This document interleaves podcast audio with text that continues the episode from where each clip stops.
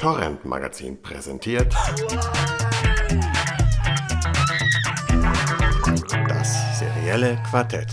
Heute als Quintett mit René. an der ersten Geige Lina. Markus. Jens. und der andere Jens. Hallo, herzlich willkommen zur sechsten Ausgabe unseres seriellen Quartetts hier vom Tauend Magazin. Ähm, in diesem Monat startet ja in Amerika wieder The Walking Dead. Es geht jetzt in die äh, vierte Staffel. RTL 2 ist in Deutschland ein bisschen hinterher. Die ähm, machen, glaube ich, an Halloween fangen sie an, ähm, übers Wochenende wieder äh, die dritte Staffel in einer Art Eventprogrammierung wieder zu zeigen.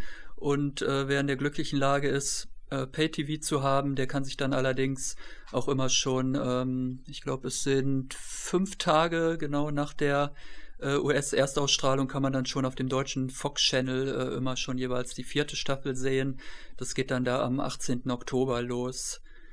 Ähm, wir haben einen Gast auch diesmal und den wollte, glaube ich, der Kollege Jens Brausen jetzt vorstellen. Unser erster Gaststar, den wir in unserem Podcast begrüßen, ist René Walter. Ähm, einer der bekanntesten deutschen Blogger und wenn ihn etwas auszeichnet, dann, dass er in keine Schublade passt. Ähm, sein virtuelles Zuhause heißt nerdcore.de und äh, macht vor nichts Halt. Der gelernte Schriftsetzer, Grafiker, DJ, Querkopf und Dickschädel bloggt dort nach Lust und Laune und die kann, wie er selbst, sehr schwanken. Direkt proportional zu seinem Twitter-Output übrigens. Und so findet sich, finden sich dort ähm, Beiträge zu Mathematik, neben absurden Netzfundstücken, zukünftigen Trends, neben Musikvideos, Serien und Filmtipps, Kunstaktionen, die den Namen wert sind, neben relevanter politischer Berichterstattung. So berichtete René beispielsweise über den arabischen Frühling, ehe ihn unsere tollen Leitmedien ähm, überhaupt wahrgenommen haben. Ähm, da gab es bei ihm auf Nerdcore längst Links zu ausländischer Presse, äh, Artikeln, Blogs bis hin zu Livestreams. Ähm, auch zuletzt seinen äh, Yes We Scan Obama Remix konnte man zuletzt auf äh, diversen Demonstrationen und auch in Zeitschriften bewundern.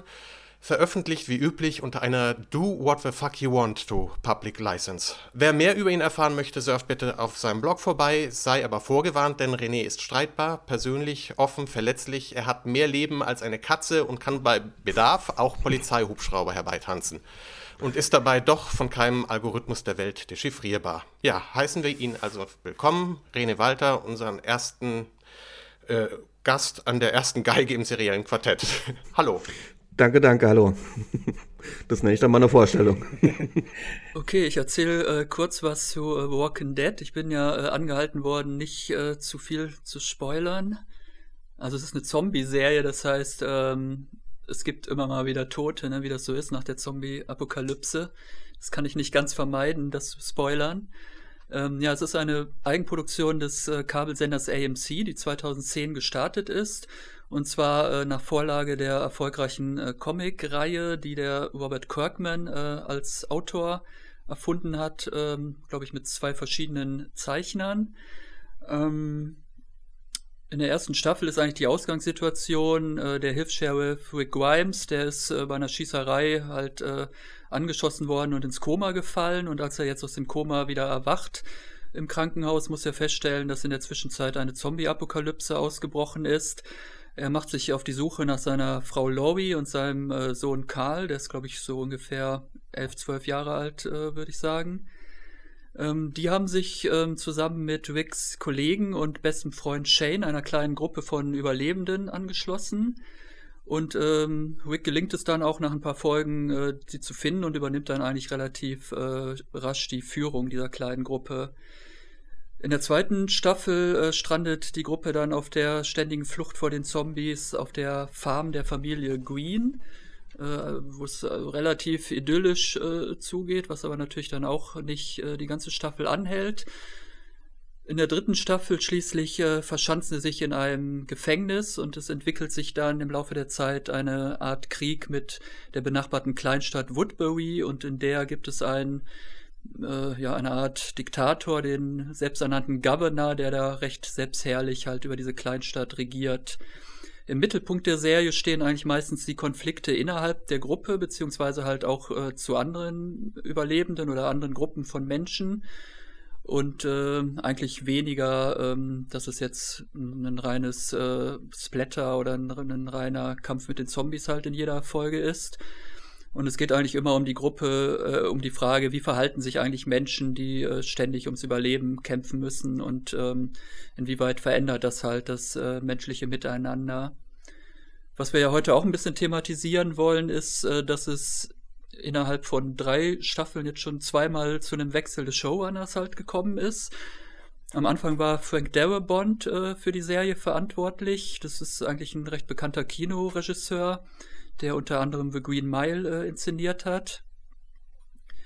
Der wurde dann ja Anfang der zweiten Staffel entweder entlassen oder das verschiedene Quellen behaupten verschiedenes, ob er jetzt freiwillig gegangen ist, ob er nicht so ganz äh, halt mit dem Rhythmus, äh, jede Woche eine neue äh, Fernsehfolge fertigzustellen, klargekommen ist oder ob er halt rausgeschmissen wurde.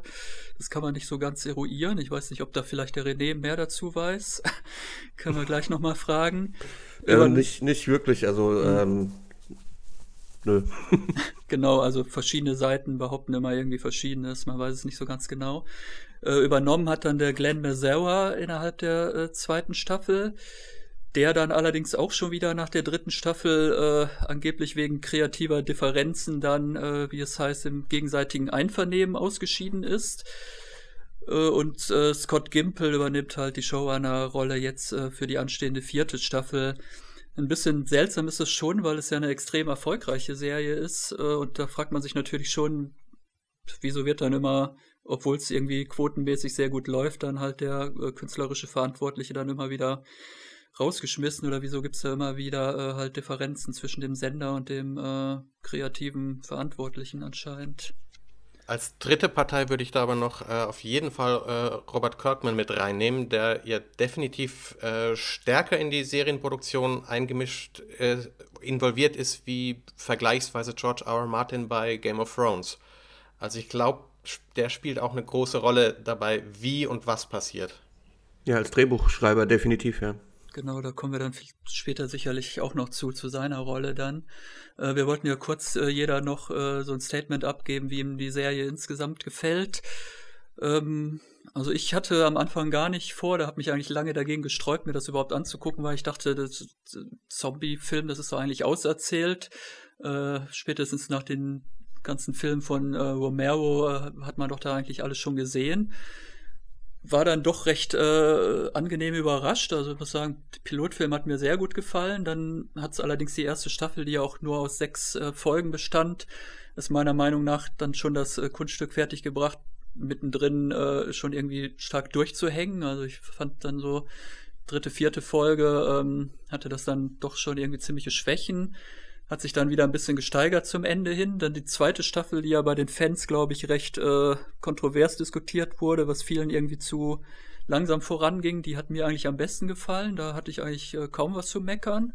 Da fand ich das eigentlich so am ausgewogensten, was so halt die, die Konflikte innerhalb der Gruppe äh, angeht, halt mit den Zombies, die ja dann doch äh, immer mal wieder auf der Farm auftauchten dritte Staffel fing für mich sehr stark an. Also da fand ich, da hatte der ähm, Herr Merzauer das dann eigentlich sehr gut im Griff, so die, die erste Staffelhälfte. Dann gab es ja so eine äh, Pause über Weihnachten, so von sechs Wochen. Und danach hatte ich dann allerdings den Eindruck, dass äh, die Autoren jetzt irgendwie gar nicht mehr wissen, was sie da in den restlichen äh, Folgen der dritten Staffel noch erzählen sollten, weil da gab es ja dann irgendwie vier, fünf äh, Füller-Episoden hintereinander und man wartete eigentlich immer auf den großen äh, Endkampf halt zwischen dem Governor und seiner Gruppe und halt der Gruppe von dem Wick. Und stattdessen gab es dann immer irgendwelche Folgen, die eigentlich auch an jeder anderen beliebigen Stelle äh, der Serie hätten eingebaut werden können und die eigentlich die Handlung überhaupt nicht voranbrachten. Und als dann in der letzten, in, im Staffelfinale dann der äh, Endkampf endlich losbrach, da war er eigentlich auch nach äh, zwei Minuten schon wieder zu Ende. Das war irgendwie alles sehr enttäuschend. Ja, insofern ähm, finde ich es insgesamt eine interessante Serie, bei der man sich jetzt aber doch spätestens seit der äh, zweiten Hälfte der dritten Staffel schon irgendwie die Frage stellen muss, äh, reicht das jetzt noch für weitere Staffeln oder ist nicht eigentlich diese ganze Geschichte jetzt doch langsam schon auserzählt? Ja, ich würde sagen, dann mache ich doch gleich mal weiter. Also ähm, ich habe ähm, Walking Dead habe ich angefangen zu lesen als Comic 2006, glaube ich. Ähm, hab dann, also da lief die, lief die Comicserie, glaube ich, auch schon irgendwie äh, vier Jahre oder so. Und ich habe dann, äh, hab mir dann alles, alles nachgekauft, habe das gelesen, weil im, im, also im Comic, die Story im Comic ist, ist äh, war zumindest am Anfang so die, die ersten 50 Ausgaben, das war schon sensationell, was, was Kirkman da gemacht hat. Ähm, und ich habe dann, als ich diese Meldungen gehört habe, da wird es jetzt eine Serie gegeben, ähm, da, da habe ich dann so mit auf, auf äh, Fingernägeln habe ich, hab ich rumgebissen und habe da mit bangem Warten ähm, habe ich dann geguckt, was da kommt. Ähm, ich fand die, die erste Staffel, fand ich, abgesehen vom, vom Piloten, fand ich, fand ich eine Katastrophe. Ähm, also den, den, den Piloten, den fand ich sehr gut, der hat diese Stimmung auch vom Comic äh, ziemlich gut eingefangen. Und dann wurde diese Serie zu so einem Flickenteppich, hatte ich das Gefühl. Also da haben diese, dieses, diese, diese Folgen, die, die passen nicht wirklich zusammen. Das ist kein, kein kohärentes, äh, kein, keine kohärente äh, Erzählstruktur. Und, äh, und, und das Finale, das war dann nicht uninteressant, aber ist dann trotzdem nochmal rausgefallen insgesamt. Ähm, also die, die, die erste Staffel habe ich, dann, hab ich dann abgehakt und, und ähm, die zweite Staffel, die dann gelaufen ist, die fand ich auch sehr gut, wenn auch sehr äh, spannungsarm. Ähm, aber die hatte wenigstens, äh, die hatte, die hatte einen zusammenhängenden Erzählstil, da konnte man, der konnte man folgen sozusagen. Und das, das war dann auch äh, dieses, dieses Staffelfinale, ähm, das war dann auch ein gesetzter Höhepunkt, nicht so wie die in der vorangegangenen äh, äh, Staffel, dass das da irgendwie so, naja, dass das nicht so wirklich gepackt hat, gepasst hat. Und die dritte Staffel, das war ja dann nochmal noch mal eine schlimmere Katastrophe als die erste im Grunde. Also die hat sehr stark angefangen, da, da gebe ich dir recht. Ähm, Allerdings äh, konnte sie dann, also die, die ersten zwei oder drei Folgen, ähm, dem Niveau konnte sie dann überhaupt nicht ähm, mithalten und wie sie dann wirklich dieses Finale verschenkt haben, muss man schon so sagen. Ähm, da da habe ich dann jetzt aber allerdings auch also für die Zukunft die, die Hoffnung aufgegeben. Also ich, äh, ich denke, dieses, dieses Experiment, das ist gescheitert, obwohl es ja so erfolgreich ist. Das liegt vielleicht auch daran, weil es ist die einzige Zombie-Serie, die da draußen läuft. Also ähm, wird da wahrscheinlich auch einiges äh, Publikum einfach aufgrund dieses Faktes äh, auf sich vereinigen können. Ähm, ich bin gespannt, was die vierte Staffel bringt. Äh, ich werde es mir natürlich ansehen als, als alter Fan des Comics, aber Hoffnung habe ich ehrlich gesagt keine. Ich kannte den Comic vorher so, dass ich wusste, dass er existiert und mir ist auch mal durchaus ein, also ein Sammelband in die Hand gefallen, den, den ich auch mir angeguckt habe. Ähm, als angekündigt wurde, dass das eine Serie wird, habe ich gedacht, okay, da, das ist es jetzt, weil im Grunde kommen hier die ganzen Popkulturphänomene des letzten Jahrzehnts zusammen. Zombies, die ja wirklich das, das letzte, die, die, die ersten zehn Jahre, also ne, 2000 bis 2010, finde ich, war das äh, ein super Hype ja auch. Das fing an mit mhm. 28 Days Later, mit Danny Boyle, äh, der ja auch, äh, da, da, könnte man ja auch drüber sprechen, inwieweit das eigentlich auch eine Vorlage vielleicht für, die, für den äh, Comic war, weil der, die Ausgangslage ist ja sehr ähnlich, dass jemand im Krankenhaus aus dem Koma aufwacht und die Zombie-Apokalypse da ist. Das war ja so der mhm. Startschuss 2002 und ähm, dann kam irgendwie Dawn of the Dead, das Remake, dann kam äh, Shaun of the Dead schon, äh, eben auch äh, uns zu zeigen, okay, das kann jetzt in alle Richtungen gehen. Äh, Romero kam wieder, hat irgendwie, glaube ich, seitdem wieder drei oder vier Filme gemacht. Gefühlte fünf, ja. Inklusive eines Zombie-Westerns. also ich glaube, in den letzten äh, zumindest acht Jahren, was da alles an Zombie-Variationen äh, auch äh, von B, C bis Z-Movies erschienen, das ist unfassbar. Jetzt zuletzt ja die äh, noch die romantische Liebeskomödie ähm, mit unserem äh, Freund von Skins. Ähm, der, ist, der, der Name mir nicht, jetzt gerade nicht mal einfällt. Niklas Hult, ja. Ja, genau. Da, da, ist wirklich alles dabei gewesen. Also Zombies und wirklich schon das Phänomen meiner Meinung nach äh, der letzten äh, acht Jahre popkulturmäßig. Ähm, Serien natürlich auch. Und, und Comics, äh, zumindest in dem Sinne, dass Comic-Verfilmungen im Kino natürlich auch ähm, überhand genommen haben. Und eigentlich passt da, ist es ja perfekt. Also da jetzt dann wirklich aus noch eine Serie zu machen, ist eigentlich ein sicheres Ding. Dass, die, dass es dann noch Frank Darabont auch über, übernommen hat, der halt eben ein äh, bekannter Kinoregisseur ist, der ja wirklich ähm, große, große Filme da gemacht hat und vor allen Dingen eben auch mit äh, diesen Stephen King-Verfilmungen, also Shawshank Redemption, ähm, dann halt, du hast es gesagt, Green Mile und äh, Der Nebel zuletzt ja auch. Ähm, dass da eben schon sowas Filmisches auch entsteht. Und ähm, auch da stimme ich euch zu. Ich fand die, die, die, den Piloten auch sehr gut. Ich glaube, da ist man sich wahrscheinlich dann fast einig.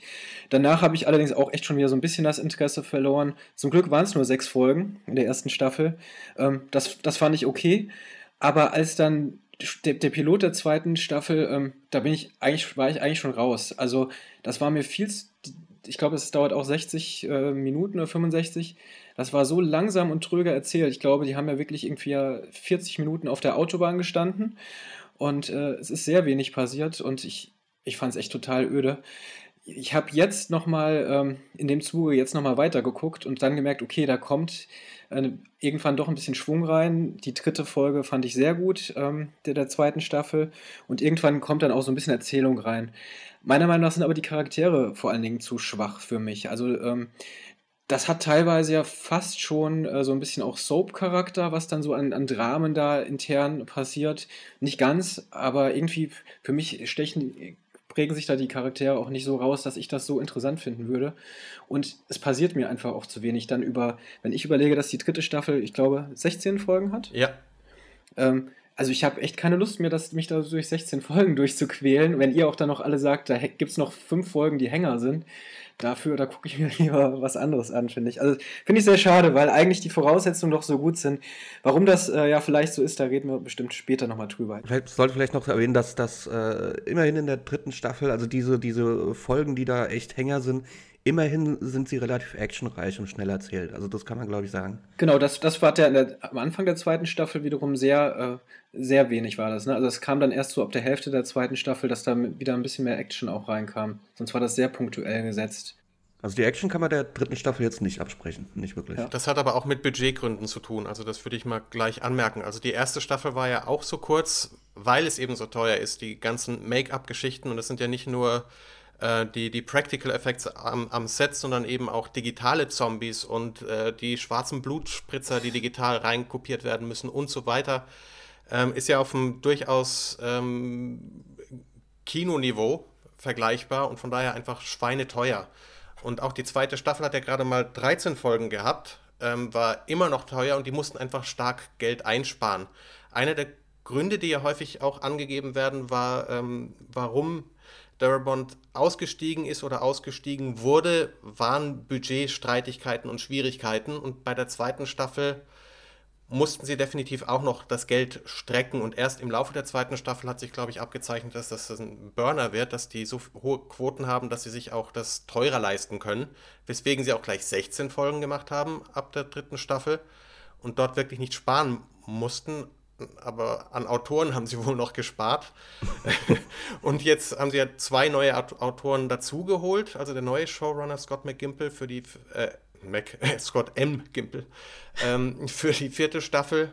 Ob das reicht, um jetzt die 16, auch wieder 16 Folgen ja, hinzukriegen, wird sich erst noch herausstellen. Ich wollte gerade bei den, bei den Blutspritzern, die Blutspritzer mal aufnehmen. Das ist vielleicht was, was, was ihr für selbstverständlich haltet, aber ich finde, man muss es in diesem Zusammenhang nochmal sagen, es ist un, unglaublich brutal. Klar, es geht um Zombies, so, was, was erwartet man groß, aber ich bin ein Comic-Nerd und ich bin auch einer der wenigen Menschen, die das ähm, ähm, einfach ganz super finden, dass Zombies wieder in sind und die auch überhaupt kein Problem damit haben, dass sich jetzt Va ähm, Vampire wieder verlieben dürfen und auch mal hübsch aussehen können und so.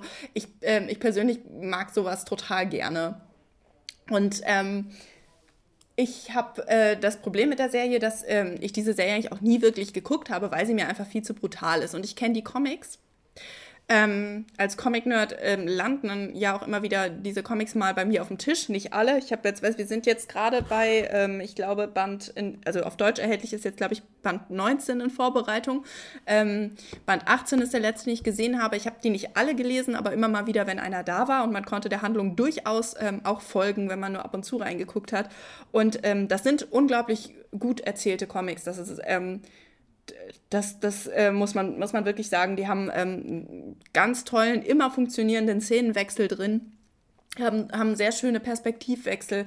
Ähm, das, ist, das ist an sich schon, das ist an sich nichts, was man kritisieren kann, aber die feiern die Brutalität. Also äh, mal durchblättert, wie viele zermanschte Köpfe man sieht. Und es ist ähm, äh, wohl eine große Freude der Zeichner, auch ähm, gerade dann mal eine Doppelseite herzugeben, wenn wieder, wieder ein Kopf zermanscht wird und jedes Mal wird sich überlegt, wie könnte man das jetzt nochmal anders aufziehen. Also eigentlich würde man sich ja überlegen, dass irgendwann das Töten so vonstatten geht, dass man herausgefunden hat, ähm, wie sich diese, diese Zombies am besten töten lassen oder wie man am besten zuschlägt. Nein, es wird hier äh, kreativ jedes Mal einer, ähm, äh, jedes Mal doch ein bisschen anders noch getötet, damit es was zu gucken gibt.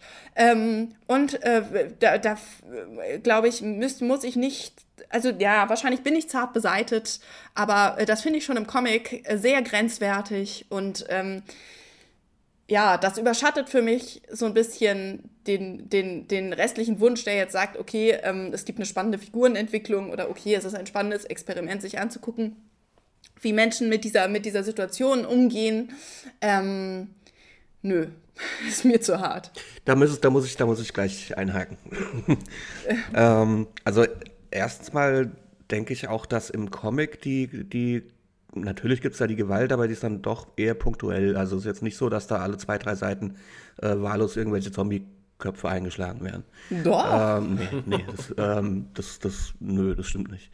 Ähm, und, und zweitens ist es durchaus so, dass äh, im, im Verlauf der Handlung klar wird, ähm, dass sich diese Zombies eben am besten töten lassen oder beziehungsweise am ich nenne das mal nachhaltig, indem man eben auf die Verschwendung von, von Munition ähm, verzichtet. Deswegen ist im Grunde die, die beste Tötungsmaschine, die diese Serie äh, bzw. das Comic hervorgebracht hat, eben Michon mit ihren, mit ihren Katanas. Ähm, und das macht auch klar, dass das einfach ähm, man einen Zombie besser einfach den Kopf einschlägt, als, äh, als ihn zu erschießen, was natürlich diesen ganzen, nennen wir es mal, Tötungsvorgang immer, immer relativ kreativ gestalten lässt. Und, ähm, also gut, ich bin da jetzt alles andere als zart beseitigt. Also ich bin mit, mit Horrorfilmen tatsächlich aufgewachsen, auch mit, auch mit harten Horrorfilmen. Und äh, ich, möcht, ich möchte da die Gegenposition ergreifen. Ja, bitte darfst du gerne tun. Ich finde ja immer wieder erstaunlich, dass es dann in Amerika ab 14 freigegeben ist. Bei uns, glaube ich, ist die DVD ab 18 und selbst da muss dann irgendwie noch was geschnitten werden. Oder äh, irgendwie selbst als es dann im, bei uns im Pay-TV lief, musste da irgendwie noch was rausgeschnitten werden. Äh, obwohl man das ja dann auch irgendwie mit äh, für Jugendliche sperren kann oder was auch immer. Ähm, und da sind die Amerikaner ja anscheinend irgendwie völlig hemmungslos und dann wird halt immer schön oben links eingeblendet ab 14 und äh, also ich muss auch sagen, ich finde es schon ziemlich harten Splatter teilweise. Also da wird ja dann auch gnadenlos in Nahaufnahme oder Großaufnahme gezeigt, wenn da halt irgendwelche äh, Köpfe eingetreten werden, sonst irgendwas. Also es ist, es ist schon, es ist schon anständig, das habe ich jetzt nicht gesagt. Also es ist, es ist auch schon harter Splatter, auch in der Serie. Aber ähm, ich finde es nicht zu viel. Und hätten wir nackte Brüste, wäre es genau andersrum. Dann wäre es in so Deutschland zu sehen aus, und bei den Amis nicht. Das wollte ich gerade sagen, wenn dann natürlich sich mal irgendwie eine Vergewaltigungsszene oder irgendwas abzeichnet, dann gibt es so ganz merkwürdige Schnitte, dass dann plötzlich unmotiviert auf den Rücken halt der Dame geschnitten wird und wo, wo man sich dann eigentlich nur an den Kopf packt und, und denkt, also dieses Gesplätter, das dürft ihr euren 14-Jährigen zeigen oder das darf sich jeder ab 14 angucken. Aber jetzt irgendwie bei einer Vergewalt oder bei einer versuchten Vergewaltigung irgendwie eine nackte Brust zu zeigen, das ist dann zu viel. Also ich glaube, in Deutschland ist es halt genau andersrum. Da darf man wahrscheinlich die Nacktheit zeigen, so viel man will, aber die Bundesprüfstelle sieht das nicht so gerne, wenn da halt Splatter-Szenen en masse drin sind. Aber man muss ja auch sagen, ich meine, hallo, es ist eine Zombie-Serie, ne? Eben. Tradition von, von Zombie-Filmen, in der sie ja logisch steht, ähm, das ist halt Splatter und das muss auch so krass wie möglich sein. Anders wird das ja auch gar nicht ernst genommen von Fans, oder? Also die müssen ja auch schon ordentlich was draufsetzen. Wenn man, wenn man überlegt, was Romero eben schon vor äh, über 30 Jahren äh, für, für einen Standard gesetzt hat, ähm, und dann eben die ganzen Sachen, die jetzt nachkamen, äh, da, da, muss eine Serie natürlich auch mit, mit Schauwerten, da, damit ziehst du natürlich die Leute an und das gehört für mich auch schon dazu. Es ist ja eben nun mal äh, immer noch Splatter und es ist ja, äh, hat damit auch schon immer noch diesen, diesen Comic-Charakter, wobei ich auch absolut zustimme. Ähm, es ist schon, schon, schon gut, also schon krass teilweise. Ich habe äh, noch mal ein paar Folgen vorgesehen. Ich habe, glaube ich, äh, die, die erste Folge der dritten Staffel mir dann doch auch noch mal angeguckt zur Vorbereitung. Da wird, glaube ich, ein, noch mal eben ein Bein äh, amputiert. Äh, mit einer Axt sogar auf die Schnelle. Ähm, Und zwar nicht von einem Zombie, sondern von einem noch lebenden Protagonisten. Und auch nicht von einem Arzt. äh, genau. Das Bein eines Arztes, äh, muss man eher sagen. Äh, das kann man, das muss man nicht gut finden, auf keinen Fall, aber ähm, da, da, das gehört da zum Grundton schon dazu. Also auch so sehe ich das auch, dass es dazu gehört. Wobei ich ja, wobei, also ich, ich hätte da jetzt einfach mal eine, eine Idee also wo wir gerade über dieses Thema reden. Und das ist ja auch das, was ich im Grunde an, an Walking Dead, also an der Serie äh, kritisiere, einfach dieser, dieser Mangel an, an Einfallsreichtum und, ähm, und auch an, an kreativen äh, Ideen, was, was, was das Erzählen angeht. Man muss ja jetzt mal zum Beispiel an Breaking Bad äh, gucken, äh, äh, äh, schauen, was, was, diese, was die Drehbuchautoren dort geleistet haben. Also die haben sich ja tatsächlich eine komplette Folge geleistet, in der äh, Walter White auf der Suche nach einer Fliege ist. Die haben sich ähm, natürlich nicht geleistet, sondern die mussten sie sich leisten. Sie, aus äh, den gleichen Gründen, ja. ja, und, und, und Walking Dead, Walking Dead traut sich einfach nicht irgendwie einfach auch mal was. Ich meine, dieses, dieses ganze Gefängnis, das gibt so viel gute Bilder her und, und die hatte ja auch echt in, in dieser dritten Staffel ihre Momente, wo, wo sie genau damit so ansatzweise gespielt haben. Aber sie haben dann nichts wirklich daraus gemacht. Und da hätte man natürlich auch sehr schöne atmosphärische Bilder zeigen können und, und, und auch tatsächlich vielleicht auch mal ganz auf Gewalt verzichten, wo wir jetzt gerade schon mal dabei sind. Ich kannte die Comics nicht. Ich bin auch nur über deinen Blog auf die Serie aufmerksam geworden. Ähm, und ich fand die, den Piloten und auch die zweite Folge klasse, weil die wirklich die, Welt hervorragend eingeführt haben. Und ich hatte auch wirklich Schiss vor den Zombies noch. Und ins, bis zur dritten Staffel ist das komplett weg. Also es interessiert mich, ich fühle mich von den Zombies null bedroht. Ähm, die machen einfach, die, denen, gehen nie die, denen geht nie die Munition aus. Die haben immer, äh, gehen immer lustig ihre Waffen putzen. Das ist der ein reinster NRA-Werbespot. Äh, jedenfalls ist dramaturgisch gibt die Serie einfach nichts mehr her. Also da, es gibt, es wird da einer Chance auf Heilung nicht mehr nachgegangen. Ähm, Ob es eine sichere Enklave gibt, wo man wieder eine Art Gesellschaft aufbauen kann, ist mit Woodbury auch verschenkt. Also es gibt kein, es gibt keine Wahlen, sage ich mal, oder die, die, das, die sind halt einfach willenlos, auch wie sie sich äh, vom Governor in, in, in das Finale da, in den, in den Kampf schleifen lassen, obwohl der längst offensichtlich den Verstand verloren hat. Offensichtlich für uns, aber die Leute da, die Bewohner, die waren ja anscheinend alle irgendwie zu beschränkt oder haben das schöne, süße Leben da zu sehr genossen, dass sie auch mal auf der Straße im Schaukelstuhl sitzen konnten und da haben sie das halt nicht hinterfragt, was der da hinter den Kulissen abzieht. Ne? Es gibt keine Klassenkonflikte, reich gegen arm wie bei Romero. Also Klassenkämpfe gibt es im Comic durchaus jede Menge. Und da wäre dann die Frage an, an äh, dich und René, warum gibt es die nicht auch in der Serie? Ich meine, wenn Kirkman schon selber mit dabei ist, warum wird so wenig äh, motivisch übernommen? Ja, gute Frage. wie viel wird da überhaupt übernommen? Also wie, wie nah ist das überhaupt dran an den Comics? Also es werden die Grundmotive werden übernommen. Ähm, es gibt Woodbury, es gibt diesen Governor, es gibt den Knast auch dass äh, Anne, Andrea, nicht Andrea, ähm, Maggie mit äh, Glenn. Ähm, mit dem Typ, genau, mit, mit äh, Glenn rummacht und sowas. Also diese Grundmotive, die sind da. Ähm, die Figuren sehen diesen Figuren im Comic auch äh, relativ ähnlich. Ähm, da würde ich aber auch schon sagen, dass die Gemeinsamkeiten mehr oder weniger aufhören. Und, und es gibt auch ganz eklatante Unterschiede. Zum Beispiel ähm, äh, der, der Schwarze, auf den sie in Staffel 3 nochmal treffen, Namen weiß ich jetzt auch nicht mehr. Das ist eine Figur, äh, ich glaube, aus dem zweiten Sammelband.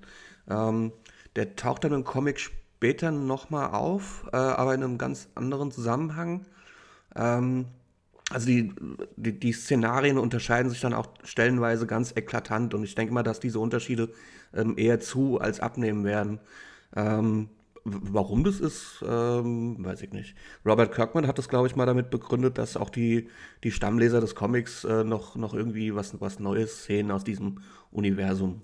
Sie werden ja dann bald sogar noch mehr aus diesem Universum sehen, ne? aus, aus mhm. anderer. Äh, aber gut, äh, seht, ist, ist denn für euch äh, führt das Comic in irgendeine Richtung? Also hat man da das Gefühl, dass, dass es auf irgendwo hinsteuert? Weil ich glaube, die, die Reihe ist ja nun mittlerweile schon eben zehn Jahre auch alt. Also gibt es da irgendwie was, was auf so ein End, eventuellen Endpunkt hinsteuert? Also da kann ich definitiv was zu sagen. Äh, also ich bin beim Comic bin ich auf dem neuesten Stand und das, äh, das äh, steuert zumindest in dem, in, in der Sicht auf, auf irgendwas zu, dass einfach diese, diese Konflikte oder auch, auch die teilnehmenden Parteien in diesen Konflikten immer größer werden. Also ähm, diese, diese Auseinandersetzung jetzt zwischen Woodbury und den paar Leuten im Knast, die ist relativ klein zu dem, was später nochmal in groß passiert im Grunde. Die, die Geschichte wiederholt sich dann ein bisschen, allerdings auch unter anderen Vorzeichen. Ähm, ist im, im Comic nicht schlecht gemacht, wobei ich da auch sagen würde, dass sich das schon ein bisschen wiederholt. Ähm, aber es gibt dann auch äh, mehrere Parteien, die dann äh, äh kooperieren bzw. gegeneinander kämpfen. Ähm, also das arbeitet also artet dann schon in eine äh, multigesellschaftliche, postapokalyptische Welt ähm, und äh, ich würde schon sagen, dass es da so eine Art Endpunkt gibt. Also im Grunde von Installation einer neuen Regierung schlussendlich in einer äh, postapokalyptischen Welt oder sowas. Ja. Wird man sehen müssen.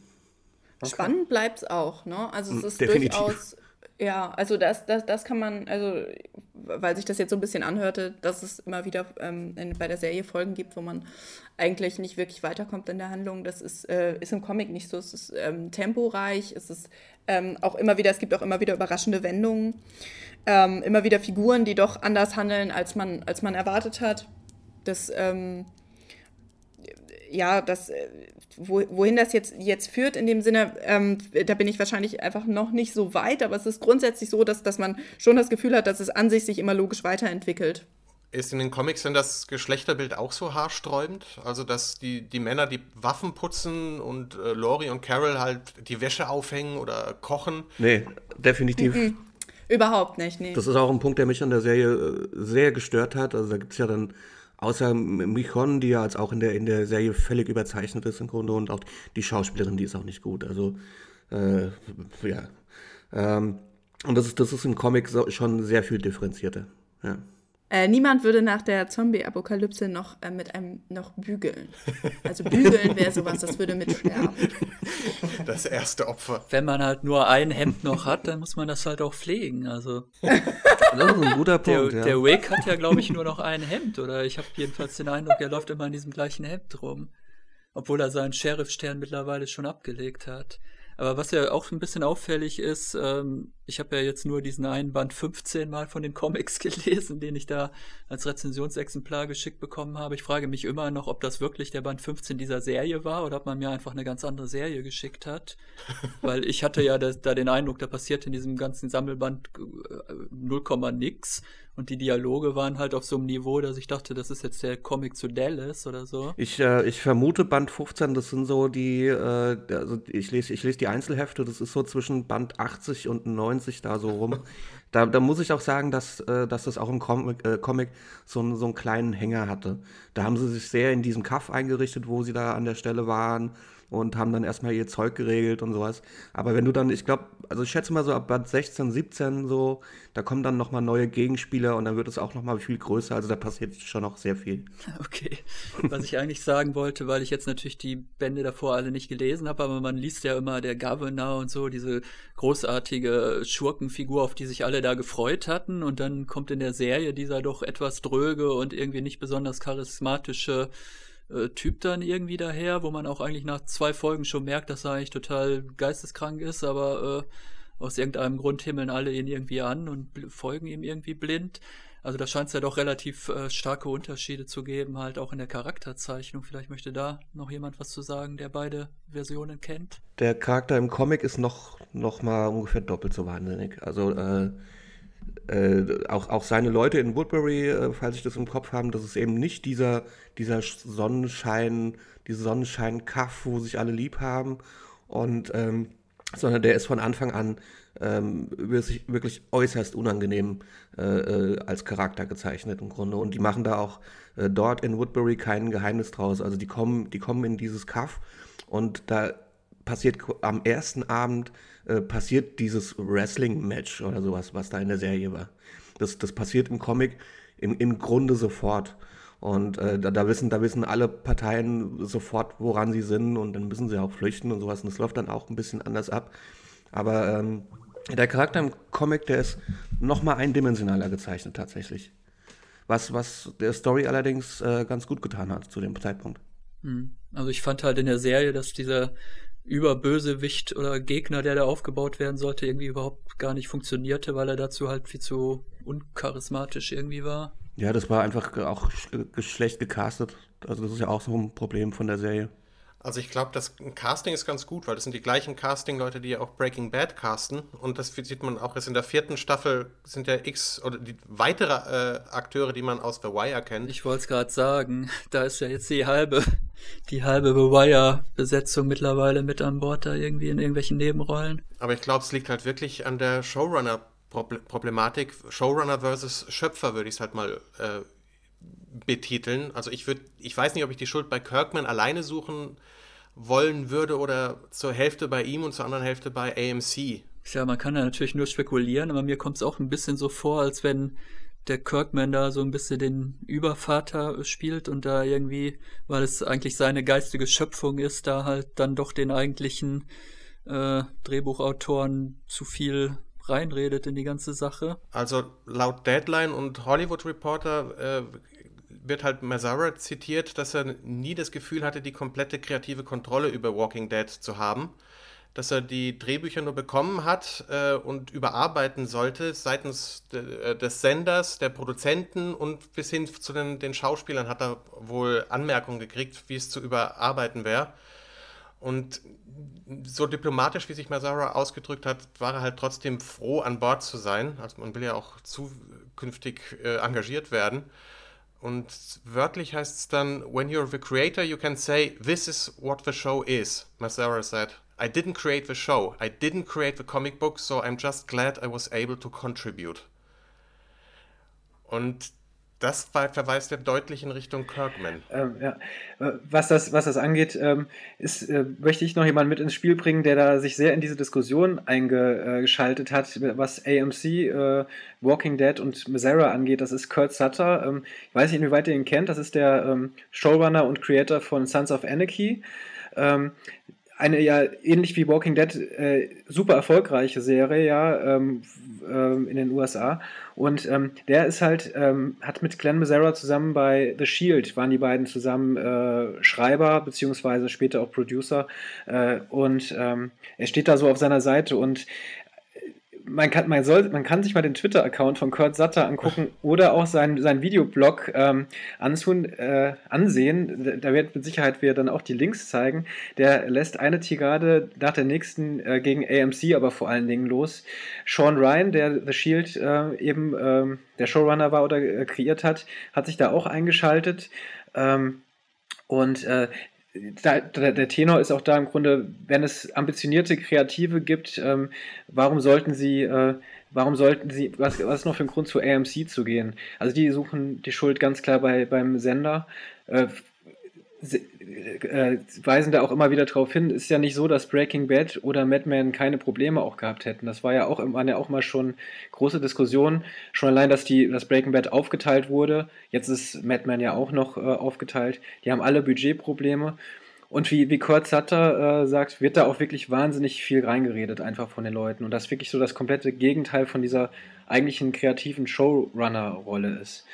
Also der, er äh, schlägt es da ganz, ganz klar, ähm, wirft es ganz klar dem, dem Sender vor und ähm, er hat wohl mittlerweile wirklich einen sehr schlechten Ruf mhm. bei, bei den Kreativen. Ja. Vince Gilligan hat bei Breaking Bad hat es ja einfach kreativ gelöst, also dieses Problem dieser sogenannten Bottle-Episodes zu schreiben, also The Fly äh, ist das eine und das Ding, wo sie in der Wüste drei Tage lang kochen und dann halt mit ohne Autobatterie sitzen.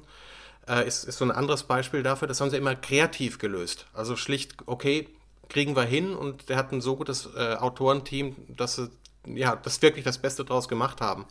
Genau, aber dafür brauchst du ja ein Team, also ein, ein, äh, diesen Showrunner und das Team, die zusammenhalten, die sich aufeinander verlassen und die dann auch zumindest dann die kreative Freiheit haben, das daraus zu machen. Ne? Und dann dann kommen genau. so geniale Folgen dann teilweise raus. Und das gibt es ja anscheinend hier überhaupt nicht. Aber da gibt der Showrunner auch hundertprozentig den Ton an. Also es gibt kein äh, Gerede, dass Vince Gilligan nicht die letzte äh, Entscheidungshoheit hat. Also im, im Insider-Podcast kann man wunderbar mithören, auch wo er, gerade in der letzten Folge gibt er ein paar schöne Beispiele, was für Hanebüchen oder weniger gute Ideen er hatte. äh, von denen ihn sein, seine Autoren einfach abgebracht haben.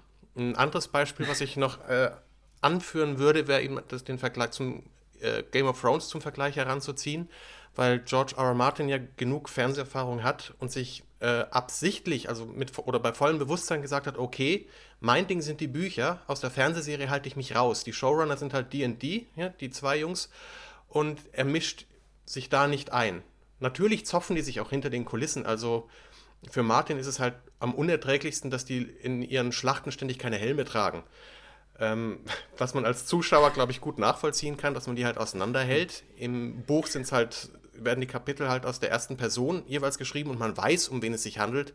Sieht man aber 20 Leute von der Nachtwache äh, kämpfen, weiß man nicht, wer wer ist, außer bei, bei, bei Sam, der halt ein bisschen rundfülliger ist.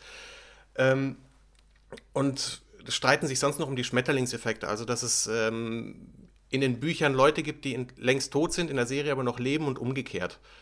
Aber er, Martin hält sich dort einfach raus. Und Kirkman wohl nicht. Oh, ja, anscheinend nicht, genau. Ich, eine, eine Sache wollte ich doch noch hinzufügen zu dem neuen äh, Showrunner Scott Gimple, der ja auch äh, eben vorher Writer war äh, bei, bei Walking Dead. Und das wiederum meiner Meinung nach, das habe ich dann durch Zufall rausgefunden, weil die, ähm, was heißt durch Zufall? Ich habe nachgeguckt. Äh, weil, weil ich, ich, eben ja auch schon erwähnte, dass mir die, die dritte Folge der zweiten Staffel sehr gut gefallen hat. Die wurde, war meiner Meinung nach sehr gut erzählt, sehr, von der, vom Dramatischen her.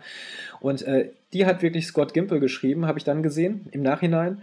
Und er hat auch aus der zweiten Staffel diese. Ähm, Clear. 312. Äh, okay, die, die äh, auch, okay, das ist der dritte, das ist wahrscheinlich die, nee, Quatsch, Finale gab es ja nicht. Nee, in der, in der zweiten Staffel auch die äh, entscheidende Folge mit dem Stall, mhm. wo, wo sich dann ja auch vieles umdreht und äh, da neu, neu reinkommt, die hat er auch geschrieben. Also das heißt, er hat, ist zumindest für zwei, die ich kenne, sehr gute Folgen verantwortlich. Ja, ähm, ob das jetzt mit Clear mindestens noch eine weitere, aber er ist auch für Ghost Rider Spirit of Vengeance mitverantwortlich. Oh. Und das ist das Sequel von äh, Ghost Rider. Also wobei, das, wobei das Sequel, oh. das war schon besser als der erste Teil. ist das nicht wieder diese Filmreihe, die von David Goyer verhunzt wird? Das ist auch wieder dieser Dark Knight-Typ, oder nicht?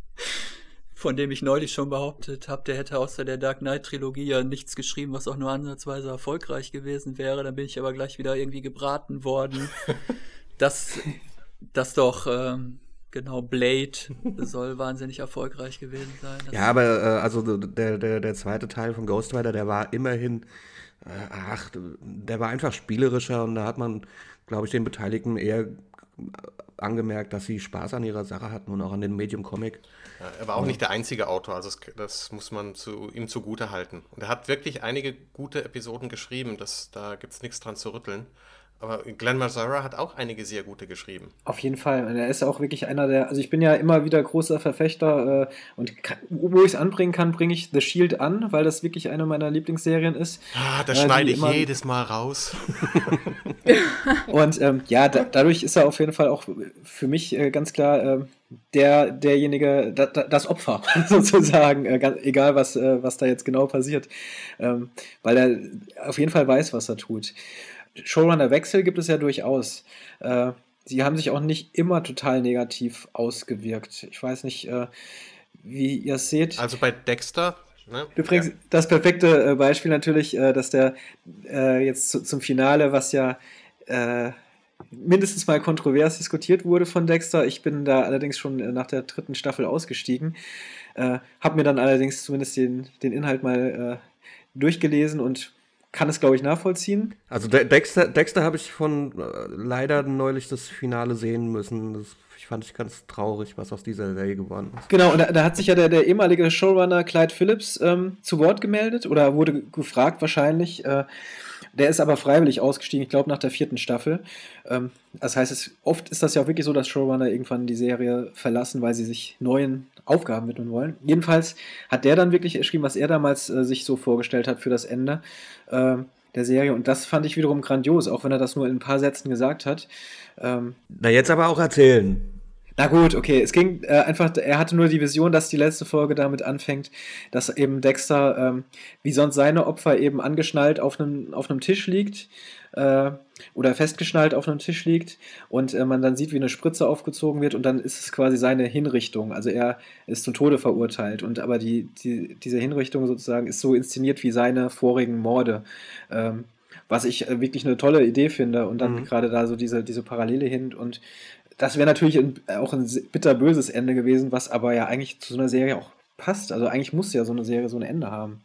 Meiner Meinung nach. Aber ich kenne ja auch eben vier Staffeln nicht. Ich weiß nicht. Äh ja, jetzt spoilern wir hier schon Serienenden, die überhaupt nie verwirklicht wurden. Das ist doch unglaublich. ja, wir kennen nichts mehr. Ähm, Aaron Sorkin ist natürlich bei Westwing äh, ausgestiegen. Aber auch nicht so ganz freiwillig, glaube ich. Ne? Da war irgendwas mit Koks am Flughafen oder so. und Rob Lowe hatte schon vorher hingeschmissen, weil die Drehbücher immer viel zu spät kamen und so. Das war alles nicht so. Wo, wobei ich da fand, es hat der Serie nicht zwingend einen Abbruch getan. Also ich mochte, äh, ich finde, sie hatten sogar teilweise wirklich mehr Schwung, die letzten Staffeln von West Wing, als teilweise bestimmte Folgen, äh, die, die Sorkin geschrieben hat. Der aber auch einfach, wenn du irgendwie alle Folgen keine Ahnung, 22 Folgen von, oder 24 von der Staffel alleine schreibst, ist das vielleicht auch, ähm, liegt das in der Natur der Sache. ähm, Alan Ball, äh, True Blood, ist auch ausgestiegen, soweit ich äh, weiß, auch weil er halt eben auch keine Lust hat, irgendwie acht, acht Staffeln oder so zu machen. Da bin ich allerdings auch jetzt nicht mehr auf Stand und weiß, wie sich. Aber da wird, glaube ich. Ist viel schlechter geworden. Ist es? Sehr viel, ja. Also die, die, die gerade jetzt laufende Staffel ist die, wo er das erste Mal nicht dabei ist, oder?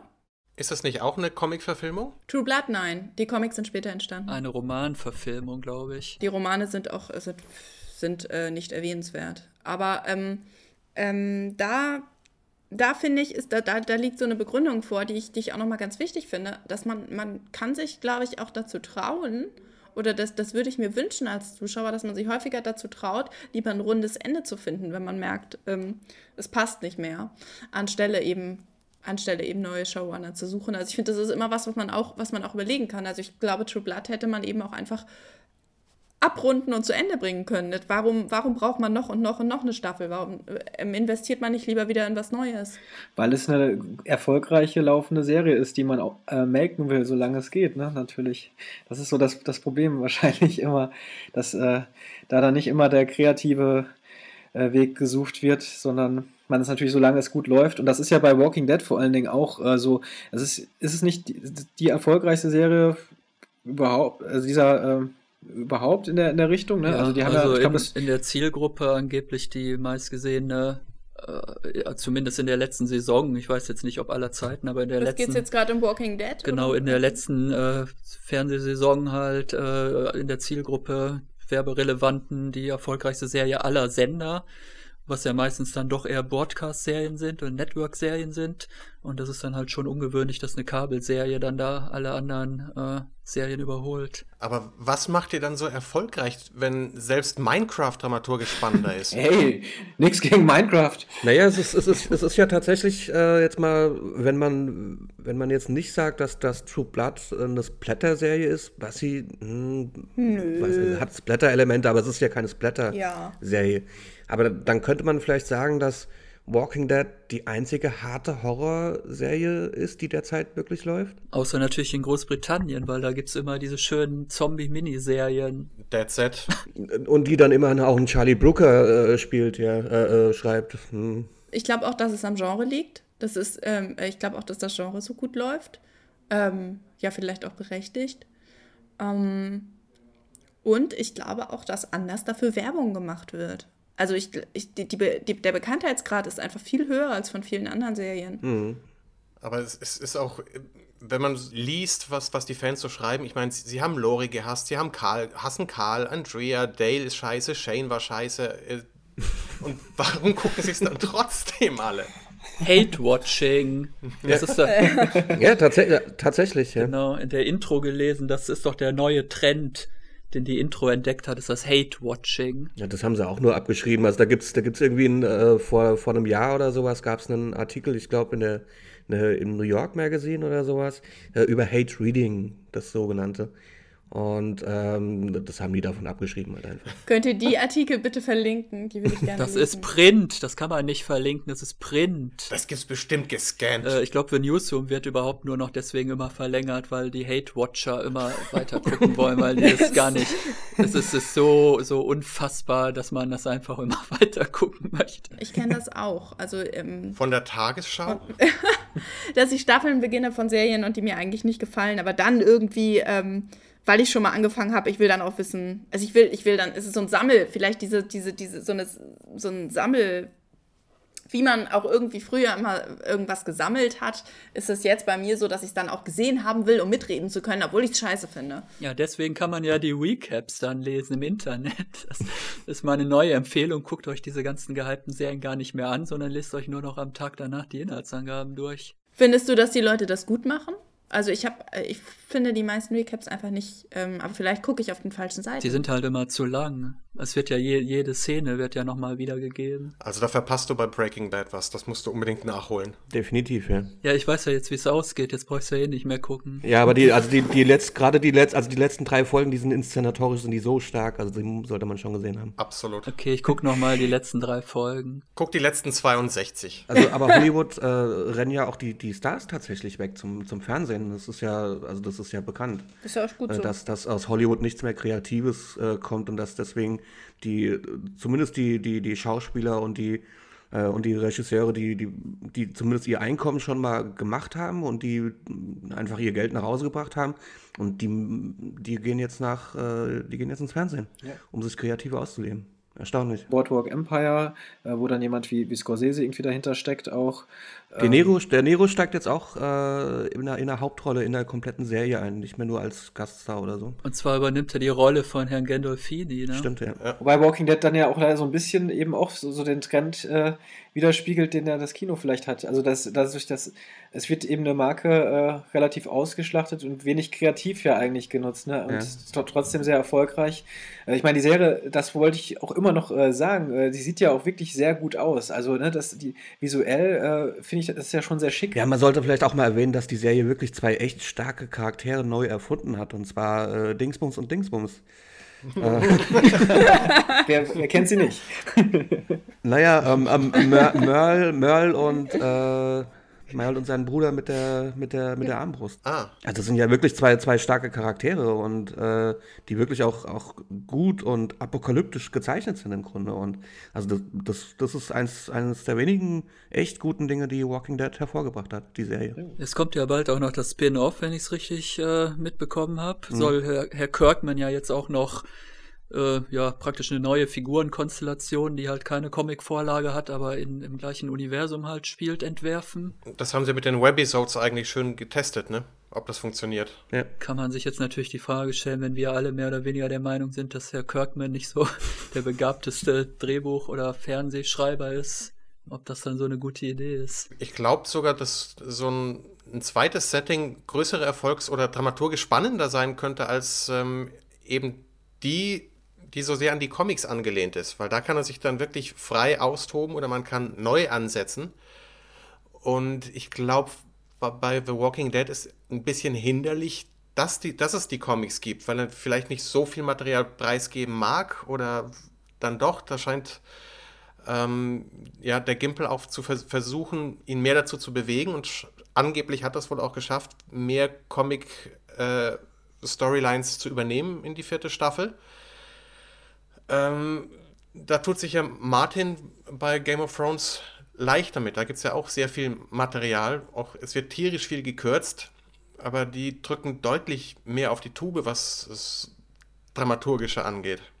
Weil es ist ja, ja grundsätzlich nichts, nichts Neues, dass, ähm, dass Serien oder gar Filme auf irgendwelchen äh, literarischen oder eben Comicvorlagen beruhen. Also, dass man jetzt sagt, es ist hinderlich, dass es eigentlich schon eine Vorlage gibt oder dass es in gewisser Weise hinderlich ist oder verschiedene Aspekte das, das hemmen können, das ist ja irgendwie ein Problem, das es gibt, seitdem es Filme gibt. Es ist, also auch viele Serien, über die wir sprechen, ja auch einfach literarische Vorlagen haben. Da, da ist halt jetzt das Besondere, dass da in den wenigsten Fällen der Autor dazugeholt wird. Das kann man dann, wenn wir vielleicht mal über die andere Heimat reden oder so, da ist es ja so, dass auch wirklich der Autor der literarischen Vorlage mitgeschrieben hat. Aber grundsätzlich ist es ja so, dass es schon etwas gibt und dass jetzt eine andere Kunstform sich das als Vorlage nimmt, aber natürlich auf eine eigene künstlerische Art daran geht. Das ist ja gar kein Konflikt. Ja, aber es sind eben andere Medien und Martin äh, hat, ist ja nicht nur Buchautor seit den 70er Jahren, sondern der hat eben auch Drehbücher für äh, Twilight Zone und Die Schön und das Biest geschrieben. Also der kennt den Zirkus ziemlich genau. Aber selbst der hat halt gesagt, okay, ich halte mich da raus, um da eben nicht in diesen Konflikt zu kommen. Der Kirkman einfach, glaube ich, noch bremst. Ja, es, das ist wirklich ja so ein bisschen das Klassische auch bei, bei Kirkman jetzt. Ne? Ähm, ich, mir fällt, ich muss immer an Stephen King äh, denken. Oh, ähm, ja der Klassiker ist ja Shining. Äh, Stanley Kubrick äh, macht Shining. Äh, Stephen King hasst es, lässt, lässt ihn ja dann sogar nochmal, schreibt das Drehbuch und der wurde ja dann nochmal, hat ihn ja nochmal irgendwann neu äh, in so einer Direct-to-Video-Sache äh, nochmal äh, gemacht. Interessiert aber keinen Menschen. Ähm, jetzt gerade aktuell lief ja hier auch in Deutschland sogar Under the Dome, äh, auch basierend auf einem Stephen King-Roman. und ähm, auch da ist es, da hat Stephen King auch mitgearbeitet. Er hat da, glaube ich, er hat auch das Drehbuch geschrieben für die, Pilotfolge. Und auch da äh, super Erfolg im Übrigen, ja. Auch da die, vielleicht die Parallele zu Walking Dead. Aber erzählerisch für jemanden, der da vielleicht ein bisschen ambitioniert so eine Serie guckt, haarsträubend und langweilig mhm. und öde. Ja, und langweilig. ich war auch so, so enttäuscht. Man kann, das war auch so ein Stoff, der eigentlich viel hergibt, mhm. ähm, der vielleicht wirklich so eine Art ins neue Lost rein theoretisch hätte gehen können. Aber das ist auch so, so schwach irgendwie und das ist so enttäuschend. Auf der anderen Seite, der Erfolg gibt den, den Serien ja letztendlich recht, weil äh, ich meine, wir können alle sagen, es ist schlecht, aber die Leute gucken es ja anscheinend trotzdem. Der Simpsons-Film war besser mit dem Dome. Ja, es gab da ja irgendeine Simpsons-Folge, die sich auch schon darüber lustig gemacht hat, dass sie jetzt ähm, dass sie jetzt tatsächlich noch eine Serie aus dem Buch machen, das eigentlich auf dem Simpsons-Film beruht, ne? Das war auch besonders lustig. Naja, wobei jetzt irgendwelche Städte unter, unter dem Dome, das sind ja äh, irgendwelche futuristischen Versionen aus den 70ern. Also das können jetzt weder die Simpsons noch Under the Dome für sich programmieren. Wenn, dann ist es die NASA. Die, die Wand äh, natürlich, noch in der Kinofilm äh, und äh, ich glaube, es ging auch auf eine Ach, ich, ich führte dich jetzt zu weit, ne? das ist, glaube ich, ein bisschen. Egal. Ich glaube, wir könnten halt noch, ähm, um zu einem Ende zu kommen, äh, auf erzählerisch spannendere Ge Geschichten und Genresachen vielleicht verweisen.